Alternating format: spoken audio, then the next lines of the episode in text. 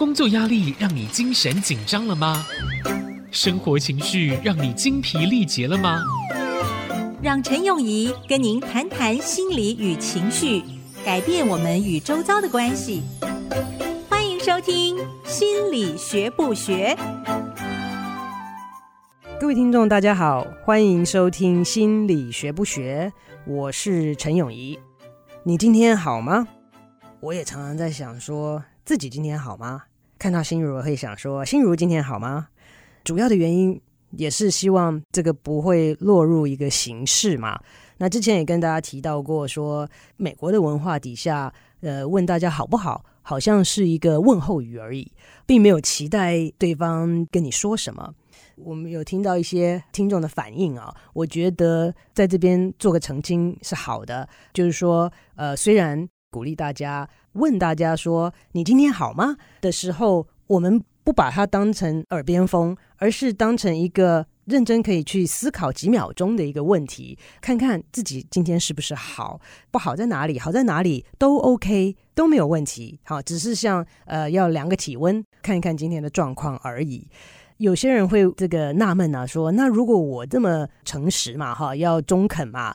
下一次哈，对方问我，呃，如果是在上班呐，或者是在公众的场合啊，问我说“你今天好吗”的时候，我就很诚心的可以跟他讲说，我最近好在哪里，不好在哪里。其实如果这样做的话，有可能会让对方。感到有点错愕，哈，就是说我今天只是问说，哎，好吗，好吗？然后我预期你就是说，啊，好好好，都好，OK，拜，好，就这样子。结果我问你好不好的时候，你就居然给我掏心挖肺的，好，讲出你最近心碎的经历啦，好，讲到你最近很受挫折的感受啦，好，对方除了错愕之外，不知道如何回应，对他们也造成额外的压力。那这个让我想到，我最近一直在思考的一个问题啊，就是。预期或者是期待 （expectations），我们平常在生活当中一定都对我们周遭的人事物都有某些程度的期待，某种形式的期待。人与人之间的关系，不管是工作上、是家庭里面、是呃情感上面，如果我们能够做到把对方的期待管理好的话，人与人之间的冲突。会少很多，不愉快情绪的反应也会少很多。管理预期或者是管理期待是什么意思呢？我所指的是管理对方的期待。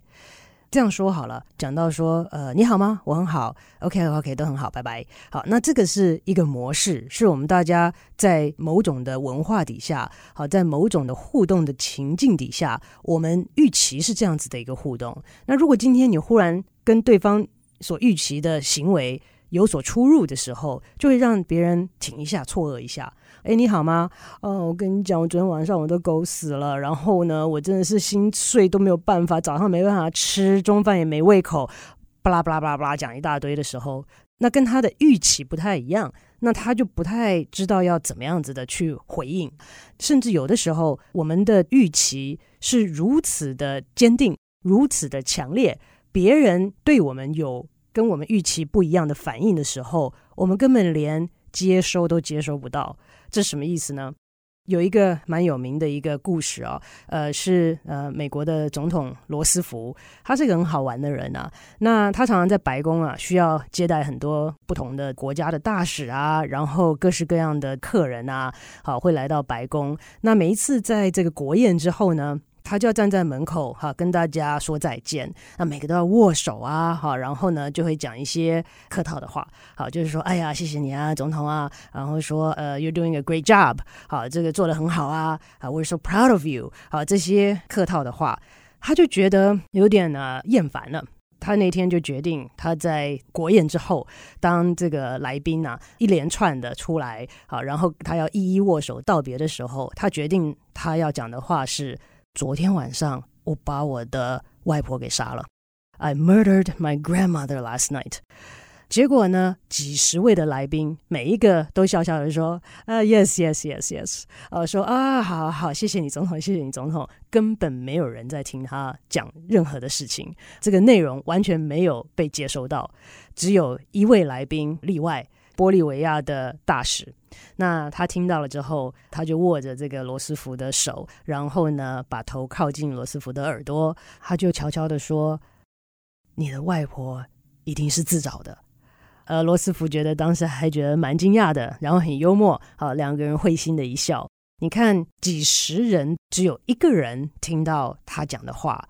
呃，为什么？因为我们并没有期待在这样子的场景，在这样的情境底下，具有对方这样子身份的人会说出这种话来啊。那所以根本就完全连接收都接收不到。所以这可以让我们看见我们的预期、我们的期待影响力是多大的。当然，这个是从我们一句说“你好吗”好这样子的对话所延伸出来的。其实，良好的沟通，其中很重要的一部分，就是把期待管理好。今天在工作上面，好，老板对员工或者是同侪之间，你要他做什么，讲清楚；你要他什么时候做好，讲清楚。当然，有很多的工作是没有办法讲得那么的清楚，但是大家合作到了一个程度的时候，常常会有默契，那可能就不用说的这么明白。可是，在一开始的时候，避免误会，避免期待上面的落差，尽可能的讲清楚。好，你给我的时候，你没有跟我讲这是急件呐？哦，我什么都要跟你讲吗？诶，一开始的时候，如果你愿意花个几秒钟多讲一句话，就会避免事后很多的早知道或者是不知道。那在关系当中也是一样，今天两个人约好了在哪里碰面，你赶着赶着赶着，眼看着就会差几分钟。赶得死去活来了，觉得气急败坏了，但是呢，最后还是差了十分钟好了。那如果你早先现在这么方便哈，以前我还记得以前我们只有电话的时候，你跟人家约好了，其实要改还很困难呢。啊，对方要能够接到你的电话，现在手机 Line 各式各样的讯息的发送的方式，你为什么就不花个十秒钟，说我在路上了，会晚十分钟？这个就是管理对方的期待。虽然你知道是只有十分钟，对方在等的时候可是不知道他要等多久。哎，他只知道时间到了，你没来。你到的时候，你觉得你已经赶着气急败坏了，我已经赶成这个样子了，对方还是给你摆个脸。为什么摆个脸？他不对吗？你迟到了，他心情不好，有什么不对？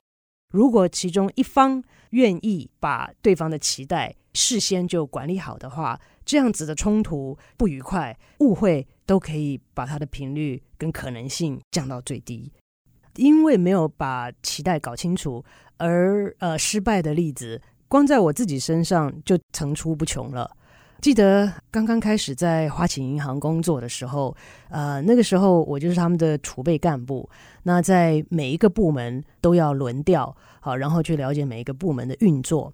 那结果有一次呢，我们的投资部门的大老板。呃，要开一个会，做一个 project，呃，是我在负责做的。其实我也蛮有兴趣的哈，那个 project 做得很起劲，做到一个地步是要很多高层的人一起开会做一个决议。那结果人数就比我们想象多很多，那一下子呢，在我们公司内部就找不到呃会议室。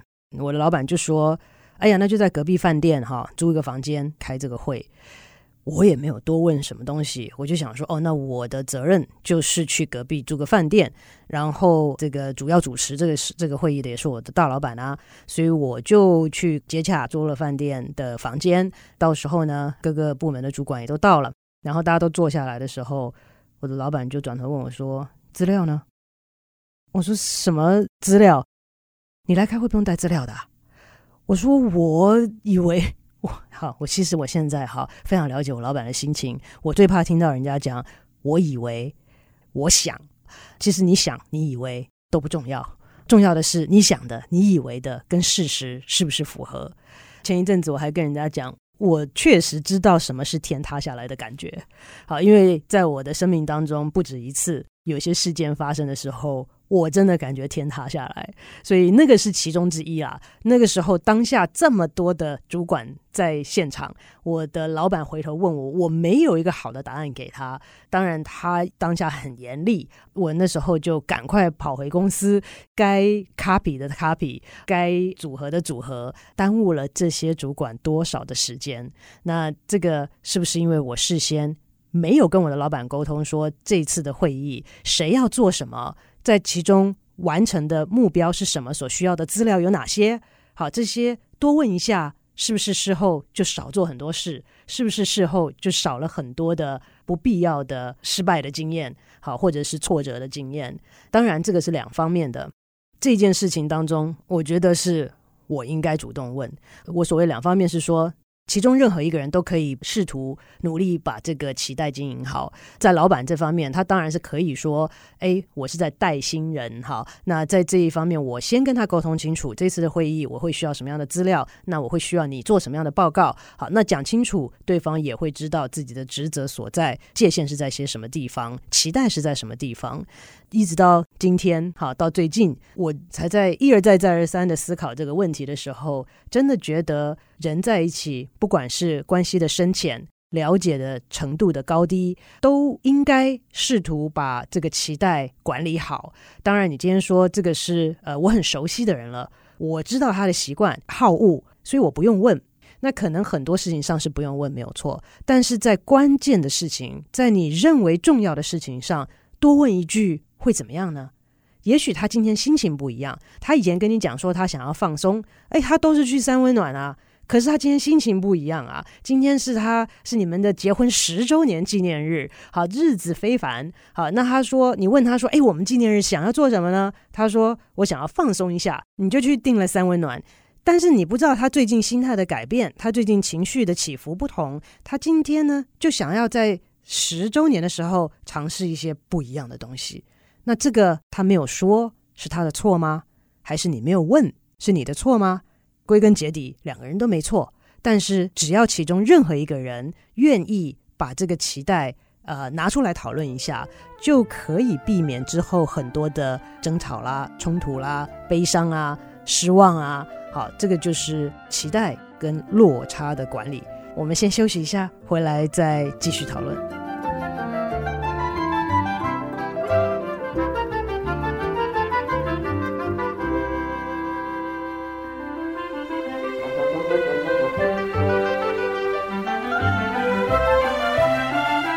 欢迎回到心理学不学，我是陈永仪。刚刚在跟大家讨论期待、预期的管理，管理的不是自己，管理的是对方的期待。在我们每一段关系当中，都会有不同的期待，有些期待是直接的，有些期待是不讲的，是很间接的，更有些期待是跟行为不符合的。你嘴巴上说，你只要我快乐就好。但是你行为上明明就是说，如果我考上医学院，你就帮我付钱；不是医学院，你就不要付钱。但是你嘴巴上说我只要你过快乐人生就好，这些有矛盾的地方，我又该怎么去管理呢？当然，这个复杂的程度是很高的。刚刚跟大家讨论的呢，只是一个原则，是在我们处理一般的事情的时候，这个参与事件的任何的一方都可以主动去澄清、讲清楚的，可以避免很多事后的一些不愉快。讲到这个父母对孩子的期待，当然就比较复杂了。在美国闹的这个沸沸腾腾的一件事情，就是呃，有一些人被起诉。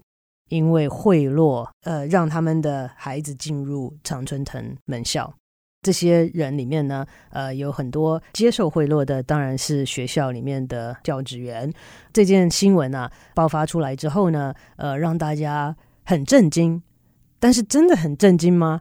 其实很多人在听到之后又觉得不是那么惊讶，因为走遍世界各地，特别是已开发国家，对于小孩的教育。都是非常非常注重的，父母呢也会花很多很多的心思，也愿意做许多的投资，让小孩能够受好的教育。前一阵子我在中国有一些同事在聊天，那我没有从头听啊，然后我就听到他们的对话说：“哎呀，他现在已经太晚了，至少要一年半。”两年前就要开始做入学的准备啊，从这个题目的回答、穿着、应对，补习班也会帮你猜题。哈，说在面试的时候可能会问哪些题目，他们在找哪一些答案。好，然后我因为中间参入他们的对话嘛，我就说哦，上大学了。他说什么？小学？我说小学。你们可不可以让这些小朋友有一个正常快乐的童年呐、为什么上小学一年级前一年半就要开始准备面试、准备应对、准备猜题跟答案呢？他们就摇摇头，就说：“哎呀，你不懂，你不懂。好，我不懂的层面很多。好，我没孩子，我不懂中国也是其中的原因。但是。”我还真难理解竞争的程度到了这样子的地步，但是我可以理解的是，呃，父母希望小孩子能够成功，能够过得好的这份心，不管中西方，我们从最近的这个新闻里面看到这个行贿进入好的大学啊这件事情来看，真的去想，可能也没有那么惊讶。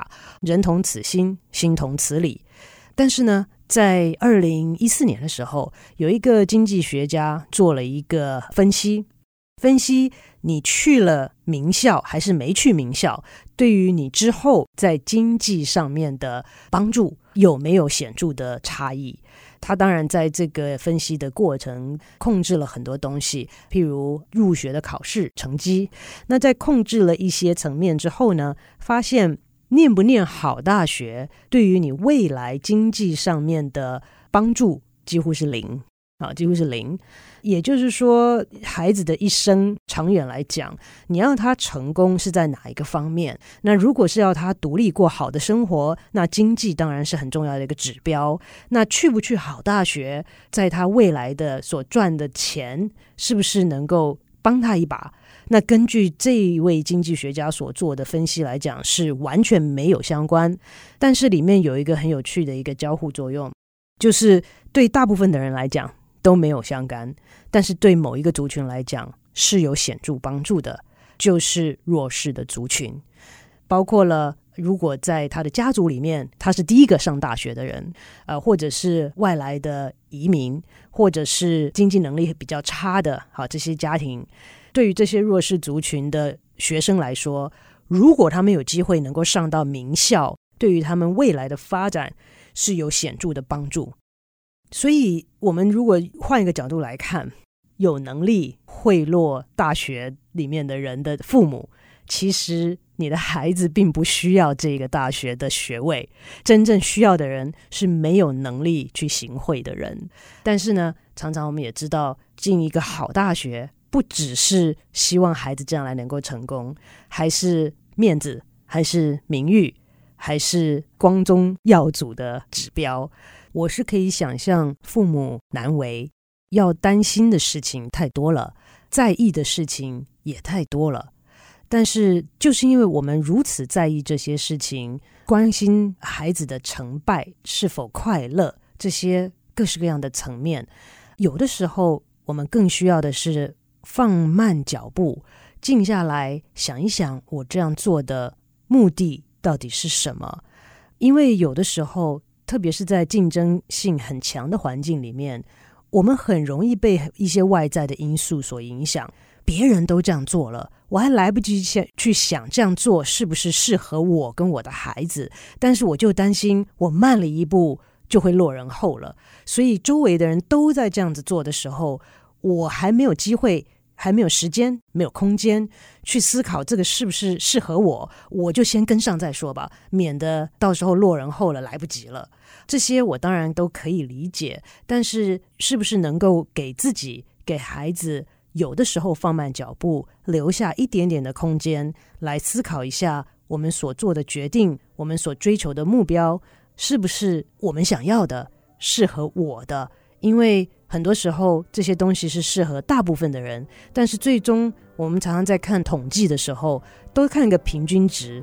谁是平均值啊？呃，例如呢，今天我们在讲说，诶，通常这个教室里面都会坐多少人？那一种方式就是说，好，我们把这个教室里面每天进来坐的人数加总，然后除以天数，就是平均每天有多少人。那有的时候除出来会是二十五点六。那请问有零点六的人吗？没有啊，它是一个平均值。那平均值是给我们很好的指标，是适合大众的，是是让我们知道大概一般来说是什么样子的一个数值。可是没有一个个体是这个平均值的。所以我们在这个思考自己跟我们自己孩子到底要什么、适合什么的时候，在考虑很多很多因素，在考虑很多很多面向之后，最终要回答的一个问题是：这个适不适合我？这个对他是不是好？因为每一个人都是独一无二的，那他所要追求的快乐跟目标所需要的因素，可能是跟别人不太一样的。呃，有些时候放慢脚步思考一下。好，我们今天节目就进行到这边，谢谢大家的收听，我们下周再见。